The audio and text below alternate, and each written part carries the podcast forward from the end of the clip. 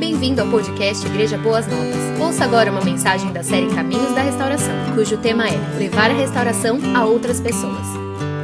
E hoje nós vamos trabalhar aí o último passo, o último passo, lembrando que são passos ou caminhos. Semana passada nós trabalhamos o décimo primeiro passo e hoje o décimo segundo e último passo e oramos a Deus para que mais uma vez né, vocês sejam edificados por tudo aquilo que foi preparado para uma noite como essa. Não é isso, pastor? É isso mesmo. Queremos lembrar os irmãos de que logo no começo desse ano é, nós estávamos trabalhando, entendendo como equipe pastoral que nós deveríamos ter normalmente na sexta-feira uma oportunidade a mais para trabalhar as questões emocionais. Então, como não tínhamos um modelo, os irmãos sabem que nós temos aqui na nossa igreja o GAP, que é o grupo de apoio, que tem dado apoio para todas as, as pessoas que vivem qualquer tipo de dependência. E tem sido um grupo muito bem sucedido já há muitos anos. Mas nós queríamos ampliar esse espectro para que a gente pudesse também tratar de demais assuntos, assuntos mais atuais, com a Bíblia na mão. E então, foi aí que pensamos no caminho da restauração. E assim que nós lançamos, então eu disse para a equipe pastoral: vamos fazer os passos com toda a igreja durante um período de tempo e depois vamos chamar a igreja para perguntar a ela se ela deseja que a gente continue especificamente em um dia da semana para falarmos só de vida emocional, sim ou não. Né? E foi o que nós fizemos. Mas aí veio a pandemia e aí mudou tudo de figura porque no fundo, no fundo, nós não podemos aglomerar, não podemos estar juntos. Agora é que estamos retomando essas atividades para o nosso retorno. Eu também, bem pouco, pude participar com eles por conta desses últimos 55 dias que não foram nada fáceis para mim. Mas o mais importante que a gente gostaria que a igreja entendesse é, é a importância da gente também não desprezar a vida emocional. A vida emocional, aos olhos de Deus, a tua vida emocional, a minha vida emocional, é tão importante quanto a vida espiritual aos olhos de Deus. Deus não nos vê fatiadamente, Deus não vê a minha vida como marido, é, como pai, é, detalhadamente, Ele vê como um todo. E nós temos que tratar o homem realmente como um todo. E a gente não pode cuidar só da parte espiritual, temos que também ajudar na parte emocional. Então, teólogos, estudiosos de várias partes do mundo decidiram na década de 80 montar é, uma estratégia onde que qualquer igreja em qualquer parte do mundo poderia abordar os temas mais importantes da vida emocional e com isso contribuir para que o rebanho de Deus pudesse ser edificado. Daí é que surge a ideia desses passos, aí é que surge a ideia de cada um desses temas, que eles acabam se desdobrando em si, não é? E com isso a gente vai ao alcance do coração de uma igreja como a nossa. É, antes da gente prosseguir, é, eu queria dizer para todos vocês que, como pastores, a gente percebeu claramente que a pandemia ela mexeu com quase todo mundo. O trabalho nosso aumentou, no lugar de diminuir, aumentou. E por que aumentou? Porque quando você coloca homem e mulher, marido e esposa, é, na mesma casa, ficando oito meses juntos, é, é um negócio muito interessante, viu, irmãos? Sabe aquela história que nós pastores dizemos até que a morte vos separe? Não é? Teve mulher que disse assim, pastor, quando que vem a separação? Tudo no bom sentido, porque diz assim, pastor, a gente nunca esteve acostumado com essa criançada em casa, tendo toda essa carga não é, de trabalho que nós temos, não é? Então foi um tempo muito diferente também para a igreja. E como igreja, nós temos que é, trabalhar e navegar no meio dessas águas que são as águas novas que nós estamos aí é, vivendo na igreja. Esse é um tempo novo. Estar com vocês, vocês aí mascarados, a gente aqui na frente, né, com todo o zelo de saber se cada um de nós estamos bem de saúde. Tudo isso é muito complexo, coisa que a gente não viveu antes, mas estamos vivendo hoje. Naturalmente, tudo isso vai passar? Com certeza vai passar não é? Precisamos muito de uma vacina, precisamos vacinar toda a população, mas enquanto isso precisamos continuar sendo igreja. Então, para a gente prosseguir esse ponto agora, para que a gente hoje fale um pouco mais a respeito desse, desse passo, eu queria perguntar para você, como pastor principal da igreja, a maioria de vocês eu conheço há tanto tempo, deixa eu perguntar para vocês como é que vai a vida emocional do seu lar. É muito importante que você responda sinceramente essa pergunta. Eu estou falando de maneira coletiva. Como é que vai o seu lar, seus filhos, seus relacionamentos ali dentro? Irmãos, nós não podemos fazer da nossa igreja um lugar de fuga, se escondendo, como gosto de dizer, atrás da nuca de alguém, quando a gente se senta, mesmo separados e que distantes como estamos hoje. Irmãos, temos que viver uma vida agradável. A Bíblia diz que Jesus Cristo veio para nos dar vida e nos dar vida em abundância. E é uma vida de qualidade, irmãos. Por isso, lá em casa, quando as coisas não estão bem, nós fazemos questão de sentar e conversar seriamente a respeito daquilo que está fugindo do controle. Não é? E a semelhança do meu lar, eu sei que o seu lar enfrenta a mesma coisa. Se você perguntar para mim, pastor, o que é que está nos faltando? Eu acho que o grande problema dos lares, pelo que eu pude perceber na pandemia, por mais incrível que pareça, olha, Alípio está aqui com, com tablet, está aqui acompanhando tudo o que acontece com o celular, nunca nos comunicamos tanto. Mas, querida igreja, deixa eu dizer uma coisa para vocês. O nosso maior problema continua sendo ainda a comunicação. Nós achamos que o cônjuge entende o que eu estou comunicando. Nós achamos que os nossos filhos estão entendendo a linguagem que nós estamos falando dentro dos nossos lares. Mas a verdade é que nós estamos com grandes dificuldades na área de comunicação. E se você quiser nos ajudar, lembre-se, estar aqui num culto de quarta-feira para crescer espiritualmente é uma maneira de você lapidar princípios tão simples de comunicação, porque eu sei que em cada um dos passos que foram esboçados, fica muito nítido para nós. Estamos falando, estamos nos comunicando a respeito de assuntos importantíssimos da alma e do interior do coração de cada um de nós. E a gente precisa falar sobre isto. Não devemos ter medo de falar. E uma igreja também é um lugar onde a gente pode abrir o nosso coração e compartilhar a vida, as lutas que nós temos e tendo a certeza que com oração e com o carinho dos irmãos em Cristo, a gente consegue suplantar os desafios da nossa vida. E eu quero dizer para os pastores que estão aqui para concluir a minha palavra introdutória de que hoje eu estava pensando rapidamente, olhando para todos os temas, olhando para o meu celular e vendo tudo aquilo que a gente viveu juntos esse período através do caminho, os caminhos da restauração. E eu me lembro como eu cheguei uma pedra bruta na igreja há tantos anos atrás, na minha juventude, no início da minha juventude. Uma pedra bruta, uma pessoa que tinha problemas seríssimos emocionais. Eu precisava de tantos ajustes na minha vida.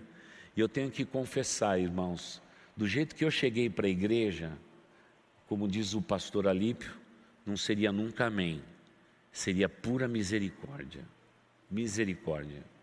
Eu olhei para a minha vida e disse: Senhor Deus, como é bom nós estarmos dentro de uma igreja e ter a coragem de abrir a Bíblia, ouvir homens pregando a palavra e aquilo mudando o nosso ser e todas as transformações que Deus foi fazendo na minha vida ao longo desses anos. E hoje eu pude à tardezinha agradecer ao Senhor por tudo aquilo que as minhas igrejas por onde passei pôde acrescentar na minha vida. Olhei para cada um dos pastores, na minha memória e na minha mente, pastores que me abençoaram de uma maneira maravilhosa, e descobri que ao longo da vida, Deus foi me lapidando, e Ele ainda não terminou a obra dele, Ele continua trabalhando na minha vida a cada dia, nos mostrando caminho melhores a seguir, mas eu agradeço a Deus de coração pela igreja do Senhor Jesus Cristo. E, e concluo dizendo que um dia na escola bíblica dominical, um professor que não tinha muita didática, eu me lembro que eu levantei a mão e fiz uma pergunta. E a pergunta era de foro íntimo. E eu então não tive medo, como alguém recém-chegado na igreja, de expor para os meus irmãos que estavam naquela classe, não é? O que eu estava sentindo. E o professor, eu nunca vou me esquecer dele. Mais tarde veio a ser, até aqui nessa igreja, minha ovelha. Ele olhou para mim e disse assim: Menino, isso não é conversa que a gente tem na escola dominical. Esse problema do teu coração a gente resolve depois. E eu me lembro que eu tomei um susto, não é? E eu disse: fiz alguma coisa muito errada, porque ele ficou bravo, ele ficou todo consternado. Naturalmente, a visão que aquele homem tinha é que ele estava ali simplesmente para cuidar da vida espiritual dos seus alunos. Ele tinha que dar conta de um currículo, mas mal sabia ele que ele estava ali mudando o coração não só meu, mas mudando também o coração de tantas pessoas. Por quê, irmãos?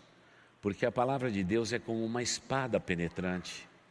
Uma vez enunciada, ela rasga o nosso coração, ela vai até o mais íntimo do nosso ser e o Espírito Santo de Deus sussurra para o seu povo. Trabalhe nesta área, filho. Trabalhe nessa área, filha. Você precisa melhorar aqui. Você precisa melhorar ali. Irmãos, esses sussurros do Espírito Santo de Deus é o grande momento da vida nossa. E se nessa semana o Espírito Santo de Deus está sussurrando no seu coração, em alguma área da sua vida, de tudo aquilo que você ouviu durante todas estas semanas, por favor, não endureça o seu coração, amoleça o seu coração e diga para você mesmo, para você mesma: eu preciso mudar nesta área da vida. Porque, irmãos, a coisa mais bonita que existe no reino de Deus é quando um cristão diz: Eu preciso mudar nesta área, eu preciso melhorar. E nós, pastores, estamos aqui para lembrar vocês que aquele que começou a boa obra em vocês e em nós, ele ainda não concluiu. E ainda eu preciso, estou prometendo já faz 26 anos, fazer uma camiseta onde se lê: Desculpe o transtorno, Deus está trabalhando em mim. Então eu gostaria, de antes de passar de volta a palavra ao pastor Adalbérico, eu queria que você, mesmo com máscara, né, dissesse mesmo a distância para a pessoa que está do seu lado, viu? Que nessa igreja a gente fala um com o outro, viu? Todo mundo diz, nossa, essa é coisa mais chata do mundo, o pastor pedir para falar e tal, aí nós somos tudo chato, viu? Ó, você vai dizer para essa pessoa, desculpe o transtorno, Deus está trabalhando em mim. É isso mesmo, queridos irmãos. Décimo segundo passo, ou décimo segundo caminho, esse passo nós chamamos o passo do servir. Esse passo do servir é repartir as nossas experiências de restauração, de transformação é, na nossa vida emocional, no nosso caráter, mas também é um passo que nos leva a praticar tudo aquilo que nós aprendemos ao longo de toda essa jornada, de toda essa caminhada. Então, esse passo é o passo de levar restauração às outras pessoas. Esse, esse passo nos mostra que, tendo cada um de nós experimentado um despertar espiritual, como resultado desses passos, nós procuramos levar esta mensagem a outros e praticar, ou seja, viver esses princípios em todos os aspectos de nossas vidas. Nós temos uma base bíblica para isso, que é Mateus capítulo 10, versículo 8, que diz: Vocês receberam de graça, deem também de graça.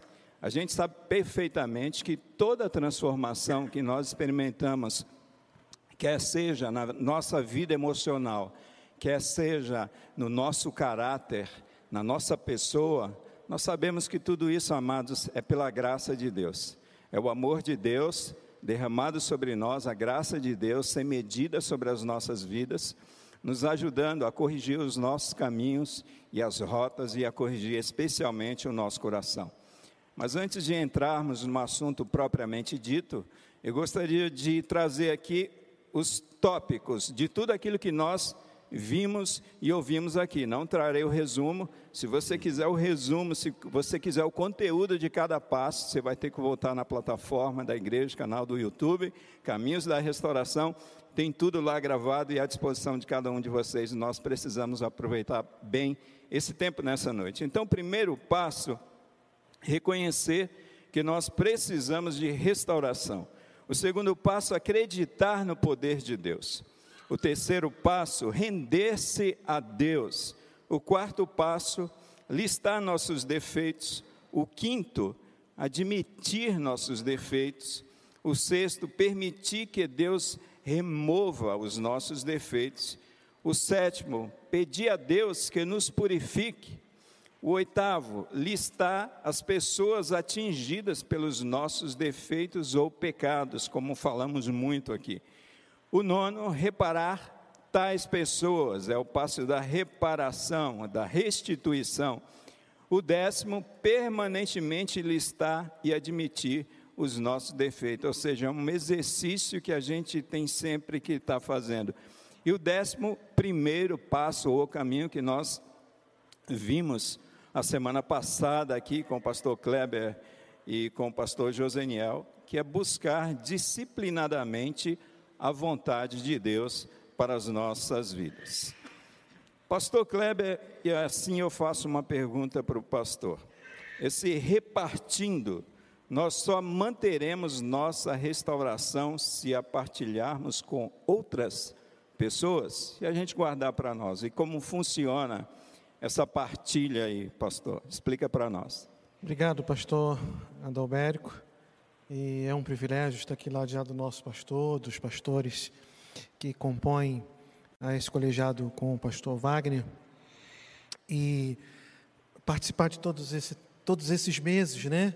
Esse tempo ah, no caminho da restauração, procurando ah, trazer as experiências que marcaram muito as nossas vidas, é, é, é muito é muito bom, é um privilégio muito grande.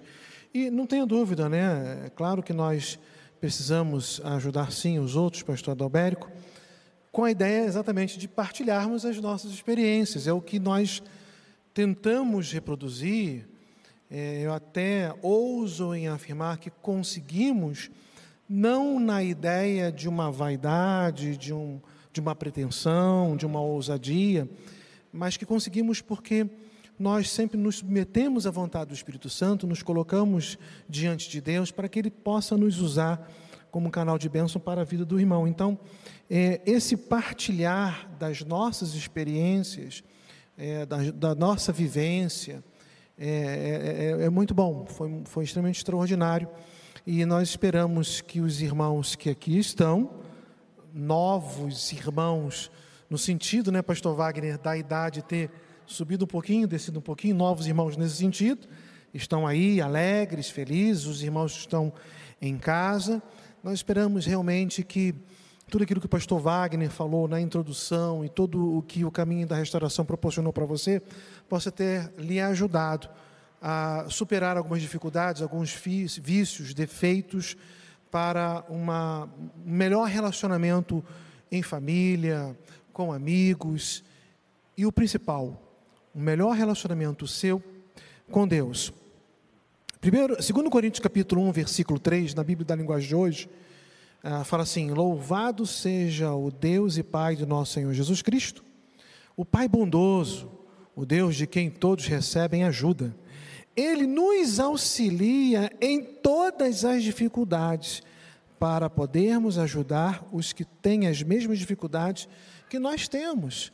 Olha, Deus nos auxiliou muito e nós conseguimos partilhar aqui com a ideia de auxiliar os irmãos, não na ideia de controle, não na ideia de domínio, mas na ideia de compartilhar experiência. Mas seguindo mais adiante, é, é muito bonito essa equipe que o pastor Wagner montou e tudo colocado ah, do coração de Deus ao coração dele, porque cada um tem o seu jeito de ser. Cada um tem a, a, a sua forma de, é, de trazer uma palavra, de trazer um conselho, a, a, sua forma de, de abordar a palavra de Deus ao púlpito nas mensagens de quarta, de sábado agora, né? domingo pela manhã, domingo à noite. Nessa, nessa multiforme, e aí Pedro fala da multiforme graça de Deus, é, ele tem nos usado, cada um do seu jeito, cada um com seu estilo pessoal, para que a graça possa alcançar o seu coração e o seu caminho, meu querido irmão, você que está em casa, o seu caminho possa experimentar restauração, o seu lar, né, os seus relacionamentos, na sua empresa, com os seus funcionários, com, com os seus amigos, enfim. Né, o pastor Adalbérico estava é, nos lembrando aqui dos passos anteriores, e um deles é listar aqueles a quem eu ofendi, aqueles que eu preciso é, fazer uma reparação. Você já fez isso? Esse é o momento, né? E quando nós fizemos, trabalhamos assim, irmãos, nós, nós procuramos banhar todo esse momento nosso aqui, às vezes em dupla, às vezes em trio, às vezes em conjunto, como aqui estamos nesta noite, com o, o sentimento mais excelente que Deus colocou em nós, que é o sentimento de amor. Meus amados irmãos, amor não é simplesmente um sentimento, mas amor é a atitude. E quando nós nos colocamos nessa atitude de querer ajudá-lo, numa atitude de querer compartilhar as experiências, na atitude de sorrir com você e chorar com você, aí está a nossa forma de expressar o amor de Deus do nosso coração ao seu coração. Ah, e claro, dentro dos nossos limites, né? Tem algumas coisas que nós conseguimos fazer. Claro, tudo, tudo, tudo é Deus quem nos conduz, é Deus quem proporciona. Não é assim, ah, eu faço uma parte e Deus faz outra. Não, Deus faz tudo. Mas às vezes nós temos os nossos limites. E quando isso é, chega ali, não tem mais como, aí é, Deus que, que age tanto querer, é, bem como efetuar, ele vai operar grandemente na sua vida. E eu encerro aqui, pastor Adalbérico, nesse, a ideia de repartir os dons que recebemos é a coisa mais linda de Deus na minha vida e na sua vida. Olha, quando nós recebemos a Jesus Cristo como único suficiente Salvador, nós recebemos um dom extraordinário que foi o selo do Espírito Santo. Então, nós fomos batizados ou selados, né? É, o Espírito Santo reside em nós. Por isso que o pastor Adalberico falou, o pastor é, Wagner já falou isso aqui na igreja, o pastor Alípio aí no sábado passado, sobre o que é a igreja. Nós somos a igreja também porque o Espírito Santo reside em nós. Somos nós a igreja de Jesus. E com isso, Deus, na sua infinita sabedoria, ele verificou que o seu povo precisava de habilidades especiais para que ah, houvesse então o complemento. Eu tenho, eu tenho dons que os irmãos não têm, os irmãos têm dons que eu não tenho, e assim nós nos complementamos. E aí, quando nós partilhamos esses dons com os irmãos, há a ideia de um complemento, há uma ideia de daquilo que estar, estar completo e ser é, extremamente abençoador para a sua vida. Ah, irmãos, eu espero mesmo que vocês tenham trilhado conosco os, os 11 passos e fechando hoje, hoje o 12 passo, para que a, a, o seu lar, a sua família, principalmente o seu relacionamento com Deus, possa aí estar de vento em popa para a glória dele mesmo. Muito bem, isso mesmo, pastor Kleber. Agora, uma outra pergunta importante em meio a tudo isso que a gente está vendo na noite de hoje é onde nós devemos partilhar estas nossas experiências. Isso é muito importante. Amados, é, há alguns anos as pessoas parecem, no ambiente de igreja, parece que acreditavam que nós deveríamos ter a cultura da cabeça e não a cultura do coração. Tiago nos adverte, a gente está estudando uma série no livro de Tiago que fala sobre a prática. O pastor Josaniel vai falar um pouquinho a respeito disso daqui a pouco. Mas é muito importante né, a gente viver isso. É muito importante partilhar e onde nós devemos compartilhar e partilhar essas experiências né, divinas, graciosas, que nós vivemos de restauração em nossas vidas. E o primeiro lugar onde começa tudo isso é na nossa casa. Né? Eu me lembro muito do pastor Casimiro, quando eu falo sobre isso, porque ele sempre costuma nos dizer que a nossa casa, a nossa família, é a nossa primeira igreja. Pastor Casimiro, que tem nos acompanhado aí com, com assiduidade, essa série Caminhos da Restauração. Então, é na família. E na família é um dos lugares mais difíceis, quem sabe, da gente compartilhar essas Verdade. experiências. Só contar aqui uma ilustração para vocês perceberem isso. Conta-se que, em uma determinada ocasião, um líder muito muito importante dentro de uma grande igreja, ele veio a falecer. E ali foi feito o culto fúnebre. E a igreja se reuniu para aquele culto fúnebre ali na frente, a família, a viúva, os filhos, e o pastor começou aquele sermão, aquele culto fúnebre, e falando a respeito do irmão José, que havia falecido. Que o irmão José, ele era super amoroso. O irmão José era um homem extremamente generoso.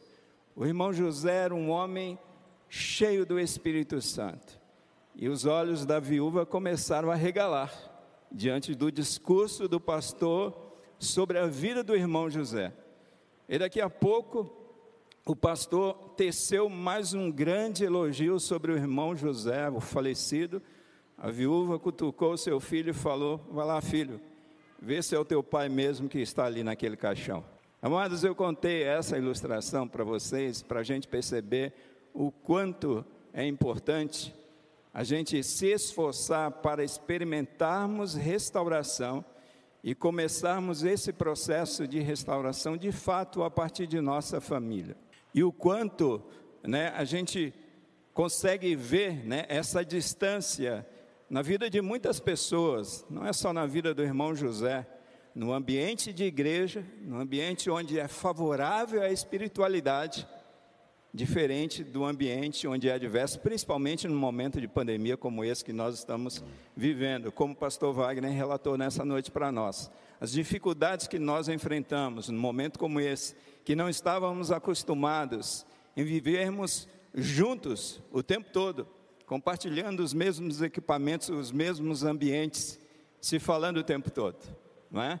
Então, essa restauração nós experimentamos e experimentamos e temos que é, compartilhar primeiro com a nossa família, é, mostrar o quanto nós fomos restaurados e de fato agraciados por Deus e o quanto nós precisamos trabalhar nessa questão da restauração de nossas vidas. Só citando um exemplo na questão de família, um pai, por exemplo, que tenha problema com a sexualidade, quem sabe tenha experimentado um processo de restauração e de repente vê o seu filho envolvido no mesmo problema e na mesma dificuldade. Ali é Deus usando a vida de um pai para compartilhar como Deus trabalhou na sua vida para que a libertação viesse a acontecer. É lógico que o autor fala aqui que nós não vamos impor mas também nós também não podemos nos omitir, como nós temos um exemplo clássico na Bíblia, que é o exemplo do, do Eli, do sacerdote Eli, com relação aos seus filhos. Não é por força, não é por violência, é pelo Espírito, mas nós precisamos sim compartilhar essas experiências de restauração e trabalhar para que nós possamos ser restaurados e assim abençoar as nossas famílias. Um outro ambiente onde nós podemos trabalhar essa questão da, do compartilhar experiências que nós vivemos de transformação e restauração é no ambiente de trabalho, é no ambiente de escola, é, são nesses ambientes. Eu sempre costumo dizer, às vezes as pessoas chegam para nós e perguntam, pastor, eu preciso fazer missões. E Deus te colocou no local para você fazer missão lá. Eu sempre costumo afirmar para os irmãos que, olha que interessante, eu não posso estar onde você trabalha, mas você está lá Deus está trabalhando e restaurando a tua vida para que você possa compartilhar com essas pessoas essas experiências para que pessoas sejam alcançadas pela graça de Deus e sejam transformadas também. Um outro ambiente é o ambiente de igreja, né? Principalmente nesse tempo onde há muitos desigrejados e muitos adeptos, Ferro afia ferro, amados. Às vezes a pessoa chega assim para nós e fala: ah, pastor, não quero mais participar da comunhão com os irmãos porque eu fui ferido, porque lá tem gente que mente, lá tem gente que difama. Meu irmão, quem sabe Deus está querendo trabalhar o teu caráter a partir das dificuldades do outro, e eu creio que sim.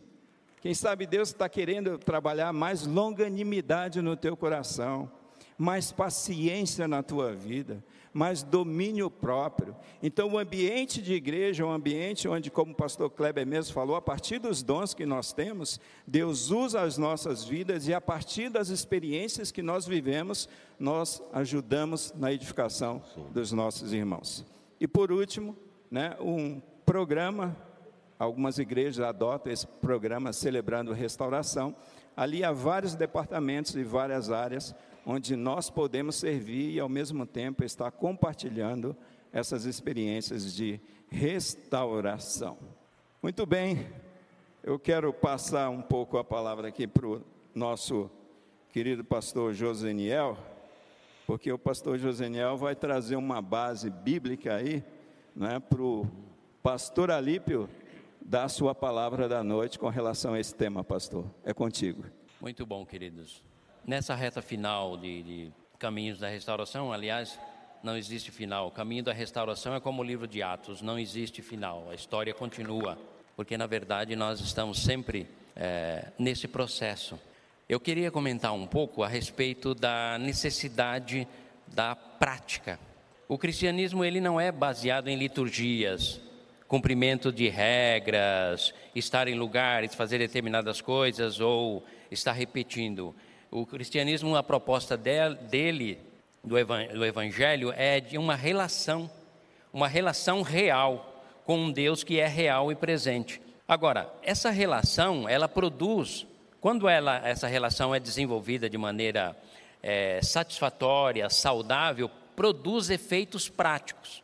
Por isso que nós estamos trabalhando no livro de Tiago aos domingos pela manhã. Ao longo da minha vida como cristão, já lá vai para 40 e, e alguns anos, eu conheci muitas pessoas que eram expert em decorar versículos. Você podia perguntar qualquer versículo da Bíblia que ele sabia onde estava, localizava, identificava o versículo. Mas algumas dessas pessoas, na nossa caminhada de fé, hoje, quando eu olho para trás, me lembrando delas, elas já não partilham o ambiente cristão, já não estão em igreja, já não professam fé em Cristo Jesus. Eu não sei o que acontece na sua mente quando você sabe de alguém em relação a isso, mas na minha mente eu me pergunto: o que falhou? E é, nós podemos observar que a grande deficiência nossa não é a quantidade de versículos ou textos bíblicos que nós decoramos, mas é a quantidade de textos bíblicos ou versículos da Bíblia que nós assimilamos na nossa alma.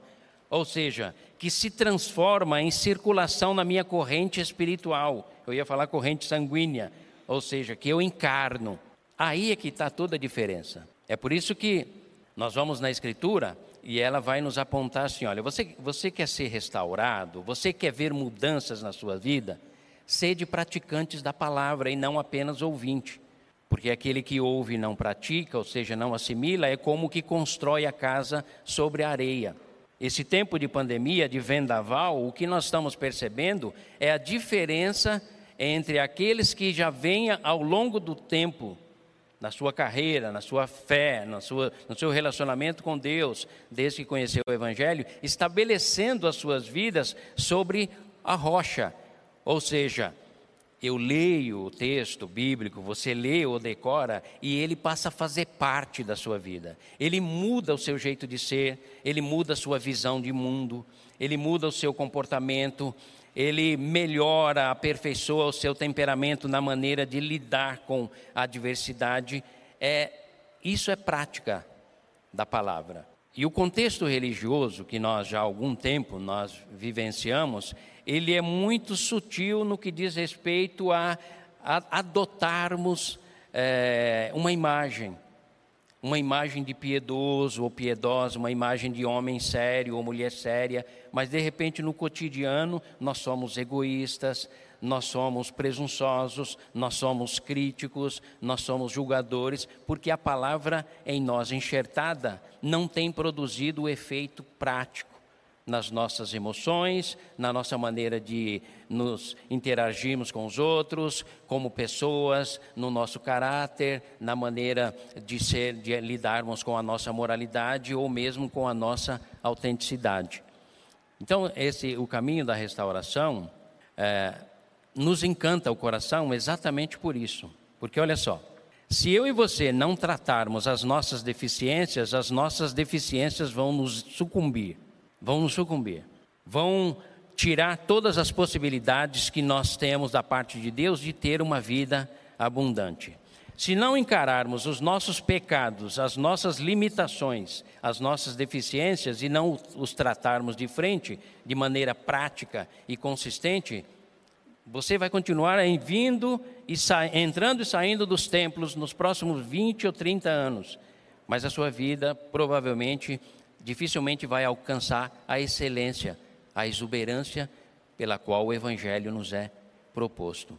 Então, a, a, o sentido prático, a, o praticar aquilo que nós recebemos como instrução bíblica, é uma necessidade urgente você precisa estabelecer isso como meta prioritária na sua vida. O foco da sua vida é cada texto bíblico que eu me deparar e ele me confrontar com a devassidão da minha mente, com a inclinação enganosa do meu coração, com o engano que há nas minhas palavras, a falta de sinceridade, eu vou assimilar esse texto em parceria com o Espírito Santo de Deus, eu vou dizer, Senhor, torna isso realidade na minha alma, para que eu seja alguém não como aquele que quer ir nos ticunas evangelizar os ticunas, mas nunca fala do evangelho nem mesmo para os seus parentes próximos. Isso é uma incoerência.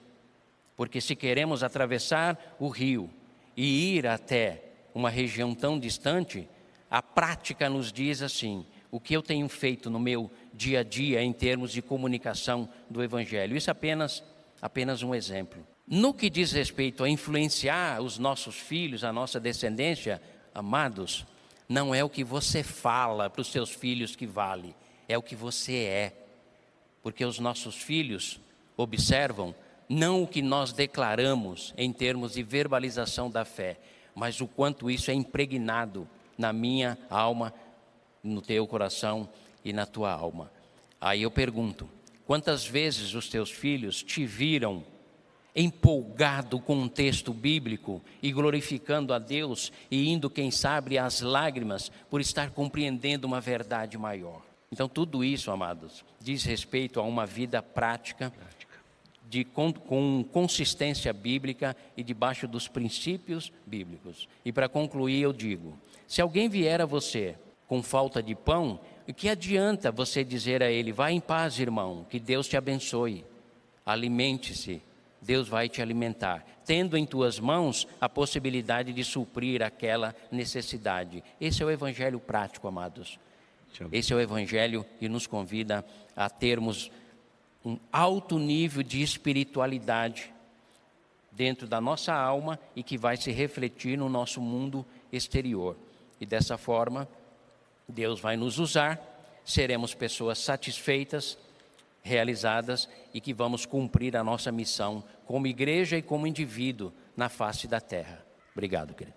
Muito bem, resumindo aquilo que o pastor Josaniel falou, todas as vezes que Deus nos dá uma palavra, Ele nos dá lição de casa. Uhum. Então fiquem atentos aí a toda a palavra que você recebe num culto, você recebe no teu smartphone, nos canais de nossa igreja também. Pastor Alipe, o pastor Joseniel falou muito a respeito desse praticar okay. a palavra. Como podemos praticar os valores dos 12 passos ou 12 caminhos que nós vimos até agora? Legal, pastor. E é bem importante a gente lembrar de cuidar de nós mesmos. A palavra cuida da tua vida pode parecer uma palavra mal criada de quem de repente se sentiu invadido. Alguém já disse para você? Cuida da tua vida? Quem tem filhos adolescentes deve ver os filhos dizendo um, um para o outro isso muitas vezes, né? Um querendo dizer que o outro errou e o outro diz: cuida da sua vida. Lá em casa, às vezes acontece. Mas é importante, irmãos, ah, parece que a gente é treinado para olhar muito mais a vida do outro. Parece muito comum a gente conseguir ter olhos de águia para observar ah, as dificuldades do outro. Eu aprendi desde cedo, eu cresci na periferia e na minha rua tinha a dona Terezinha, que era o único sobrado do meu bairro. Olha que periferia difícil, aquele sobrado de periferia, mas a dona Terezinha ficava na janela, é, é, e de verdade, o tempo todo olhando as confusões de periferia. E é mais ou menos assim, né? Passa alguém com uma bicicleta, o cachorro de alguém vai atrás desse alguém com a bicicleta. Chega um marido bêbado, não consegue abrir a porta. E a dona Terezinha sempre, infelizmente, observando a vida dos outros. E essa lição foi muito triste para mim, porque o filho dela era meu amigo. E enquanto ela observava a vida dos outros, o filho dela se envolveu com drogas e morreu muito cedo. Enquanto ela observava a vida dos outros, ela não foi no médico. E Dona Terezinha morreu com 58 anos com câncer, que ela não descobriu precocemente, porque ela não olhou para ela, porque ela não percebeu os seus próprios problemas. E eu conto essa história com tristeza para ilustrar que na vida espiritual também é assim. Por isso que o apóstolo Paulo disse ao novel pastor: cuida de ti mesmo, cuida de ti mesmo e do rebanho. Deixa eu fazer uma pergunta aqui para vocês, meus irmãos. Você tem olhado para a sua vida com olhos de águia, tentando descobrir onde você pode melhorar? Sim ou não? O silêncio me assusta, mas. uma outra questão importante é não andar isolado. Acho que às vezes as decepções da vida e as dificuldades, o pastor Adalberico até falou sobre isso, né? A gente tem dificuldade às vezes com as pessoas, de aceitar as pessoas difíceis, e os traumas às vezes nos relacionamentos que vamos colecionando, vão fazendo a gente querer andar sozinho. Mas isso nunca vai dar certo. Nós devemos nem ter interdependência nem independência das pessoas, mas nós devemos buscar relacionamentos saudáveis de pessoas que andem conosco e nos ajudem na caminhada do dia a dia. Gente que a gente pode abrir o coração, gente que pode abrir o coração com a gente, gente que a gente pode exortar, gente que a gente permite nos exortar, né? Eu, eu, eu, vejo com, como a nossa cultura brasileira, irmãos, tem dificuldade de receber exortação. A gente não gosta de crítica, o brasileiro foge disso. E como é ruim. Como eu vejo o brasileiro criança que nunca cresceu, porque nunca permitiu que alguém olhasse para ele e dissesse assim: Olha, não é assim que se faz, olha, eu vejo esse erro na sua vida. Então, quando a gente se relaciona, anda com pessoas, quando a gente não anda isolado, a gente abre a vida e o coração para que pessoas é, nos abençoem, meus irmãos, nos abençoem. Eu vou fazer um, um parênteses aqui, a nossa sala pastoral dos auxiliares lá é bem legal, porque quando alguém aqui derrapa alguma coisa na pregação e erramos mesmo, toma a cajadada dos outros. Os outros vão lá e falam: olha, você podia ter melhorado. Você, esse texto aqui que você citou, podia ter ido por esse caminho. E é uma benção essa convivência que nós temos. Nós temos amigos ali, não só em sermões, mas a percepção no nosso dia a dia. Se a gente está orando menos, alguém vai chegar e vai puxar a nossa orelha. E vocês também precisam ter pessoas que abençoem a vida de vocês cuide de vocês, exerça o pastoreio coletivo, o dom pastoral aí na vida de vocês. Por isso, ande em grupo, faça amigos. Esse negócio você ouviu da sua mãe, que amigo se conta nas mãos, do dedo, né? se conta é, nos dedos, desculpa, de uma mão só. Isso aí não é, não é para cristão, não, viu? Isso é ditado mundano. Nós cristãos somos amigos, fazemos amigos, abrimos o nosso coração, abençoamos, andamos em grupo. Então, não ande isolado. E termino aqui minha participação dizendo que é importante a gente dar exemplo nas nossas ações, não apenas naquilo que falamos, pastor Joseniel já disse isso, eu só ressalto, é importante viver aquilo que você acredita, aquilo que você fala. Fui militar, meu capitão dizia sempre para o meu pelotão o seguinte: aquilo que você faz soa tão alto que o que você diz ninguém escuta. Por isso, pratique aquilo que você gostaria de cobrar do outro, aquilo que você gostaria de ver no outro. O outro não tem amor? Tenha você. O outro não é sincero? Seja você. O outro é, tem dificuldades? Ora, deixa que as coisas boas do reino de Deus sejam encontradas em você. Pratique, seja um praticante da palavra de Deus, não apenas alguém que conhece a teoria dela.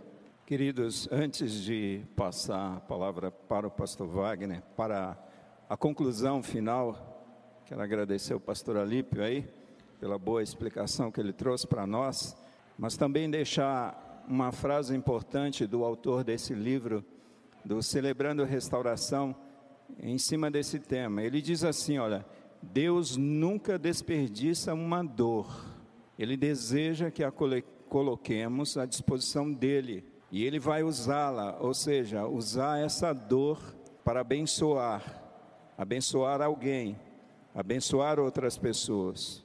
Eu diria que Deus usa essas nossas experiências traumáticas e a restauração que Ele tem promovido em nossas vidas em cima dessas experiências traumáticas para alcançar e restaurar outras pessoas. Então, diante disso, nós reconhecemos que é dando que nós também recebemos. Pastor Wagner. Amém. Querida igreja, queridos irmãos, o caminho da restauração é um caminho, e como Josaniel disse, é um caminho que ele não tem fim. Estamos sempre no caminho da restauração. E, queridos irmãos, eu tenho vivido, vocês sabem, tempos difíceis na minha vida, principalmente esses últimos 50 dias. Mas nesses 50 dias, o que eu mais fiz, cada vez que alguém me perguntava como eu estava, é dar o meu testemunho pessoal de como eu enfrento o que o pastor Adalberico acabou de dizer: a dor e o sofrimento. Tudo dentro de mim está em erupção. Eu tenho apenas 5% da capacidade renal. Meu corpo é tóxico demais, cheio de ureia, creatinina e potássio e sódio, tudo multiplicado. Você começa um dia até que razoavelmente bem, mas quando chega por esse horário, já estou olhando lá o horário nove e tanto da noite, você já vai como que reduzindo suas forças. Mas o que eu mais tenho feito é dado testemunho a respeito daquilo que Deus tem feito na minha vida. E o caminho da restauração passa também por esse passo na sua conclusão, que é dando o nosso testemunho daquilo que eu vivi a minha dor pode curar outras pessoas. Muitas vezes o meu sofrimento será um bálsamo na vida de uma outra pessoa. E estando esses dias nesses consultórios e vendo tantas pessoas que têm o mesmo problema que eu tenho, é, eu, o que tem acontecido, irmãos, é que eu chego lá é, para fazer um exame, algum lugar, eu acho interessante que as recepcionistas acham que eu sou representante comercial e vim fazer propaganda de medicamento e diz assim: o senhor errou o dia, o senhor tem que voltar outro dia, porque é só na segunda e na sexta-feira que os representantes comerciais estão aqui. Eu falei: não, eu sou paciente mesmo. E, e as pessoas dizem: é mesmo? Você é paciente? Sou paciente, sou paciente. O que estão tentando dizer é que talvez por dentro está tudo corroído. Eu preciso de um rim, eu preciso de um transplante, mas baseado na oração de vocês e tudo aquilo que tem me dado, o meu ser exterior vai se renovando, vai se renovando, porque quando eu chego lá no estacionamento, eu cumprimento aquele homem como se eu não tivesse nenhum problema, eu saúdo, eu agradeço ele porque ele está manobrando o meu carro. Eu chego para a recepcionista, ela vai tirar a minha temperatura, ela, ela vai me lembrar do álcool gel. Eu agradeço de coração por ela estar me servindo. Tudo isso transforma o nosso ser. E eu não estou falando da verbalização do testemunho, igreja. Eu estou falando da tua vida, que é o maior testemunho que Deus usa nesse tempo. Mas, meu irmão, minha irmã, a tua dor tem o poder de curar o próximo. Não guarde tua dor só para você. Quando você compartilha a tua dor, você cura quem está do seu lado. Mas infelizmente parece que a gente gosta de viver para nós mesmos. E aí está o nosso erro. Ah, irmãos, como que a gente precisa aprender com Deus? Afinal, não foi Deus que disse que nós temos que ir para o mundo inteiro e proclamar estas boas novas? a ideia sempre foi dele. E acima de tudo, eu tenho que persistir naquilo que Deus tem falado no meu coração. É aquilo que em uma das falas, pastor Adalberico mencionou, que são a, naqueles inventários, é você confirmar os passos, rever tudo que você aprendeu. É terapêutico. A gente volta atrás um pouquinho, a gente assimila de novo e seguimos em frente na nossa caminhada. O desejo maior da nossa equipe pastoral, irmãos, é que tenhamos um rebanho sadio. Confessamos que a gente não consegue cuidar de todos vocês.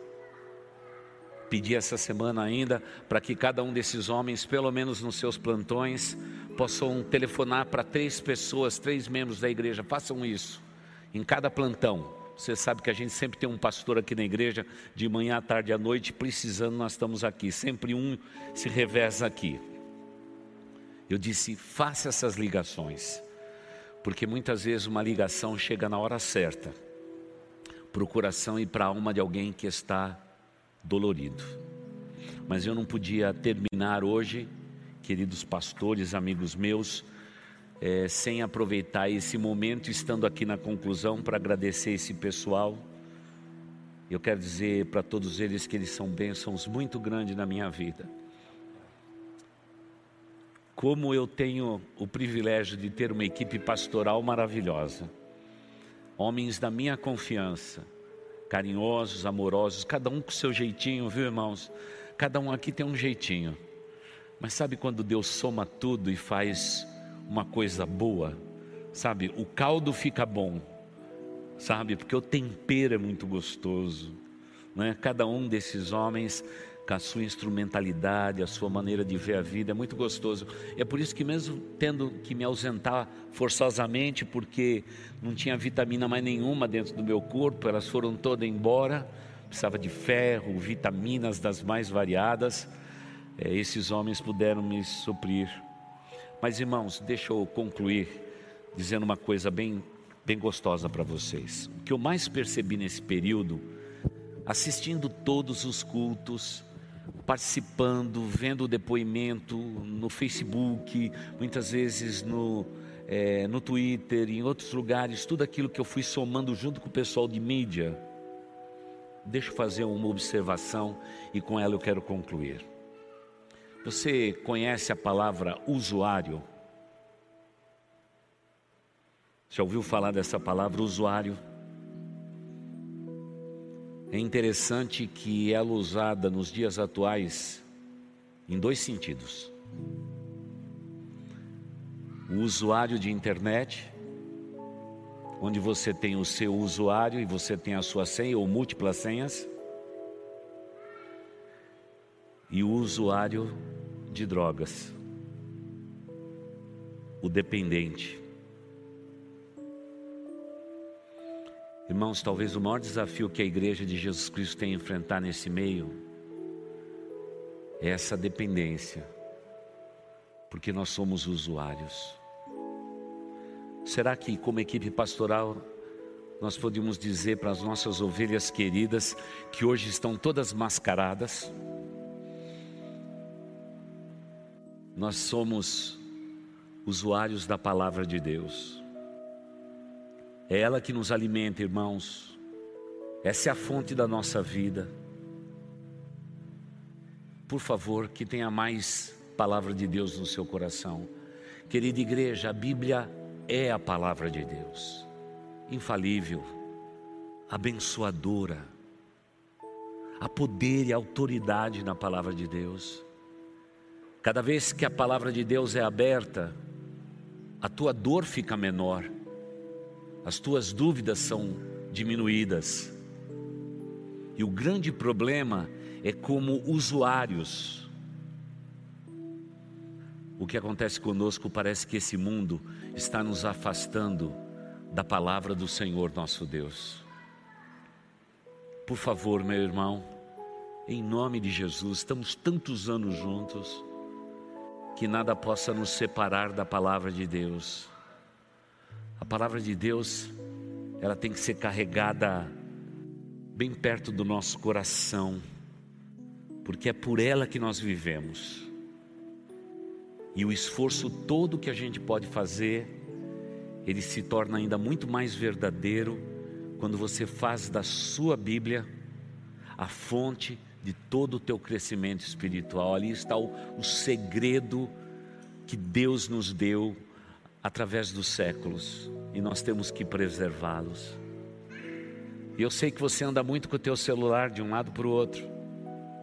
Irmãos, tem irmãos nessa igreja que é três da manhã está postando coisa.